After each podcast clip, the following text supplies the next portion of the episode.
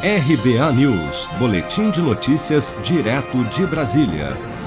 Devido às restrições provocadas pela pandemia do novo coronavírus, as vendas de veículos no país caíram mais de 20% em 2020.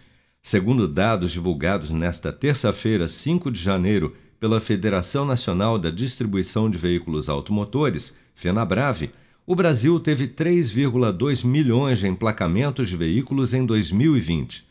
O montante é 21,6% menor que o registrado em 2019. O presidente da FenaBrave, Alarico Assunção Júnior, declarou que, em razão da pandemia, a queda das vendas poderia ter sido ainda mais negativa, mas está confiante de que, com a chegada da vacina, o setor irá se recuperar. Poderia sim pelo início e a primeira fase crônica da pandemia e pelo fechamento, ter tido um volume negativo muito pior. Tem razões suficientes até para isso daí. E a chegada da vacina. A coisa vai mais razoavelmente, ou pelo menos ela não se deteriora mais do que já sofremos até agora.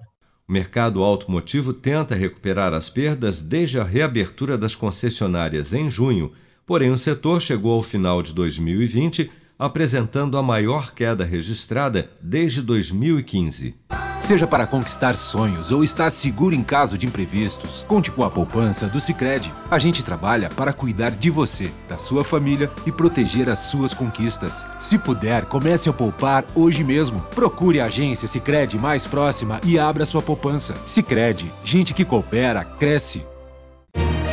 Com produção de Daniele Vaz, de Brasília, Flávio Carpes.